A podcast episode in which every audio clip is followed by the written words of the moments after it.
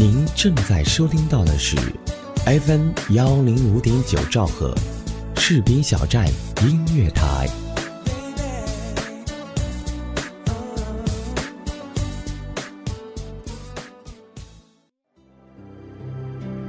回溯一段岁月，走进一位人物，了解一段往事，装点一份心情。我是花一城，与你相约故人风清。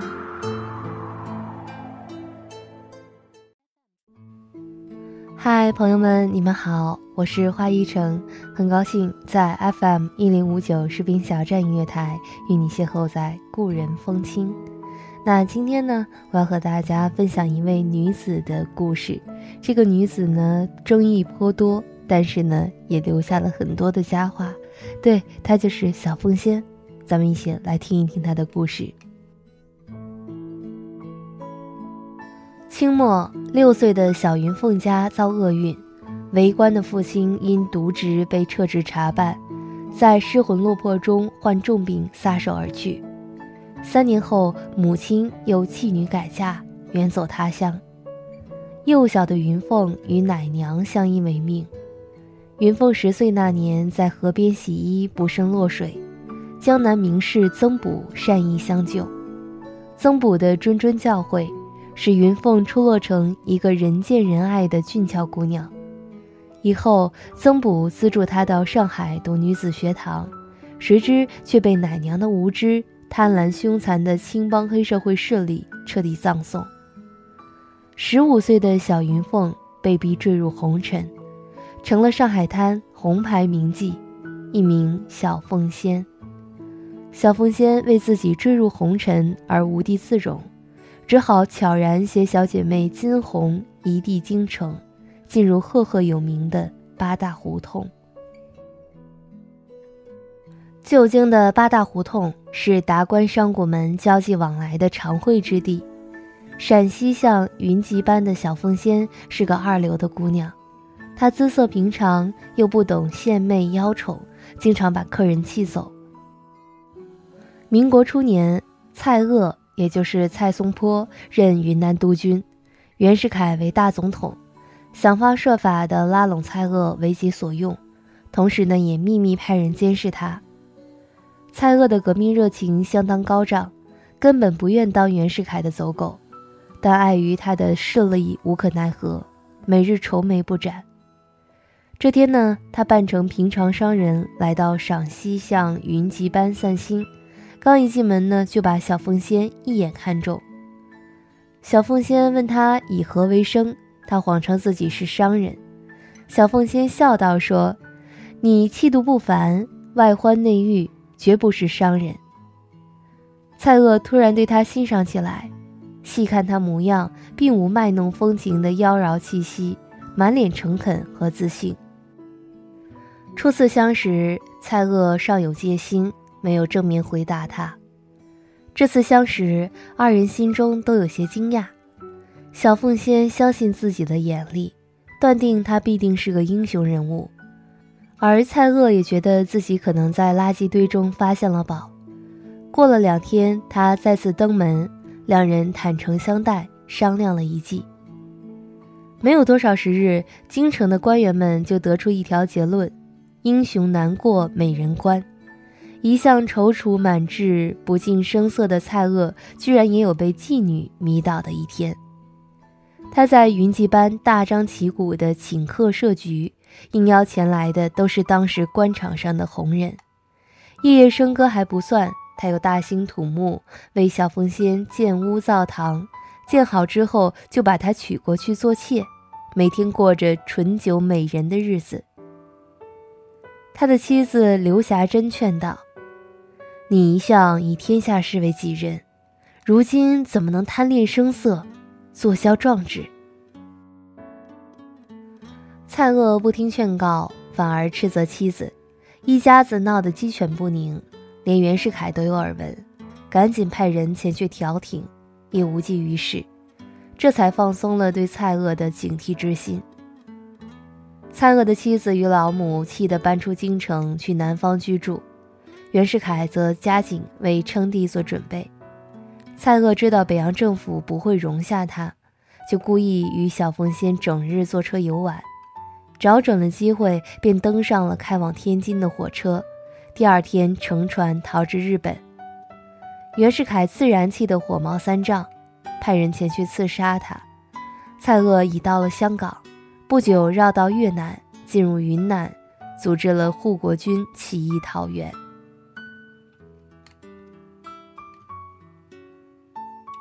袁世凯经不起内外夹击，称帝七十三天后死去。黎元洪继任总统，蔡锷为四川都督。由于过度操劳，他的身体每况愈下，而小凤仙还在耐心地等他。蔡锷却没能再见到他的红颜知己，在日本就医时死在福冈医院，终年三十七岁。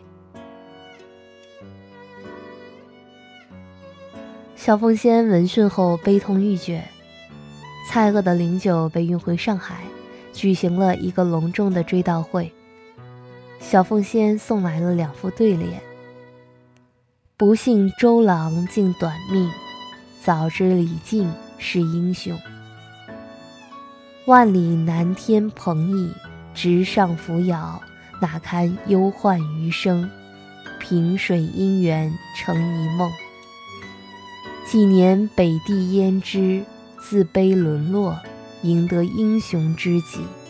桃花颜色，一千秋。小凤仙晚年之事，讹传颇多，后经考证，终于一一坐实。以前种种传言，方才渐渐平息。小凤仙喜爱听评书，在京城电影院。得遇锅炉工李振海。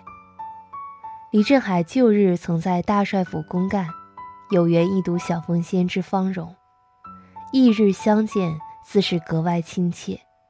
又恰好使君无父，罗夫无夫，沈阳解放第二年，二人便结为连理。小凤仙改名张喜飞，做了四个孩子的继母。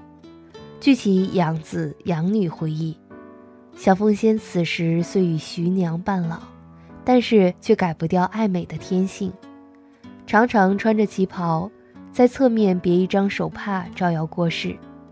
家务的事情却没有一样会做，如果饭菜吃着可口，便吃上一口；如果不可口，就自己去街上买。他的养子养女说。小凤仙非常能哄人，也就是讨人喜欢之意，所以夫妇感情非常好。小凤仙旧日曾与京剧大师梅兰芳有一面之缘。抗美援朝之时，梅兰芳前线演出归来，宿于东北人民交际处招待所，也就是现在的沈阳的辽宁宾馆。小凤仙得知，便央求邻居写一半通不通知书信。携女前往拜谒。与梅相见之时，言及蔡锷去后无一纸相赠，不由得泣涕连连，言不成声。梅兰芳百般劝慰方止。后来梅兰芳托人将小凤仙安排至东北人民政府机关托儿所做保健员，家庭窘境稍有缓解。小凤仙晚年喜欢拉二胡和扭秧歌，闲暇的时候就常常拿着一张戎装军人旧照，痴痴地观看。晚辈询问，他只说那是旧时的朋友。小凤仙的养子养女都不知道他旧时候的身世。小凤仙老年后患脑血栓与老年痴呆，一九五四年病故。享年五十四岁，葬于沈阳皇姑区塔湾山里。小凤仙一生没有孩子，所以坟墓少人照料。坟墓搬迁后，她的墓在何处，也就无从所知了。到这里呢，小凤仙的故事就和大家分享完了。虽然他和蔡锷之间到底经历了什么，他们之间的感情到底是不是爱的程度，这些我们不是当事人，自然无法知晓。可是到了小凤仙晚年的时候，拿着故人的照片，当别人问起的时候，还不说这个人是谁，那种感觉，想一想还是挺神奇的。如果你对小凤仙这个人物也有自己的理解，或者是知道她的一些故事，愿意与我分享，欢迎添加我的个人微信“花一成全拼加上 FM”，将你的想法说给我听。在士兵小站以外的时间，也欢迎你关注有声微信公众账号“等一个人读书”，来收听由我主播的更多类型的节目。本期节目到这里就要结束了，感谢责编子恒、监制浩然、主播助理巧巧，我是花一城，期待下一次在电波之中与你邂逅，再见喽。播我的歌陪着人们流泪，嘿嘿嘿，陪人们流泪。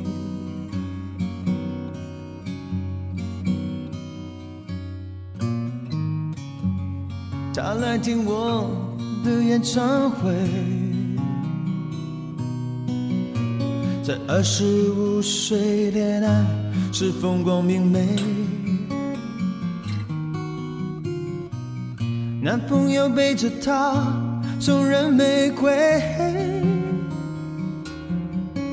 她不听电话，夜夜听歌不睡。我唱得她心醉，我唱得她心碎。成年人分手后都像无所谓。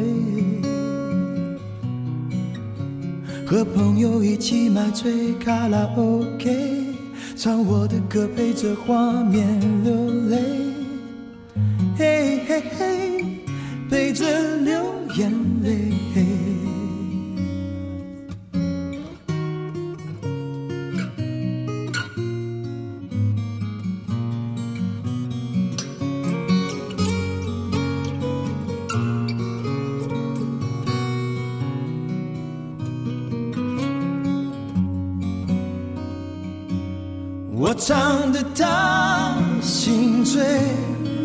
我唱得他心碎，在三十三岁，真爱那么珍贵。年轻的女孩求他让一让位，让男人决定跟谁远走高飞。嘿嘿嘿，谁在远走高飞？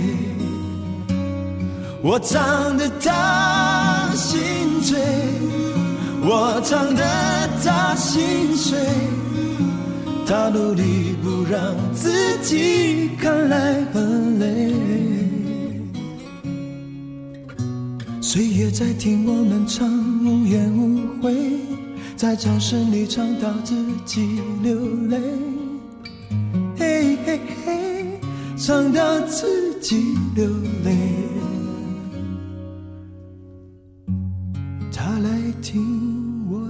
演唱会，在四十岁后听歌的女人很美。小孩在问她为什么流泪，身边的男人早已渐渐入睡，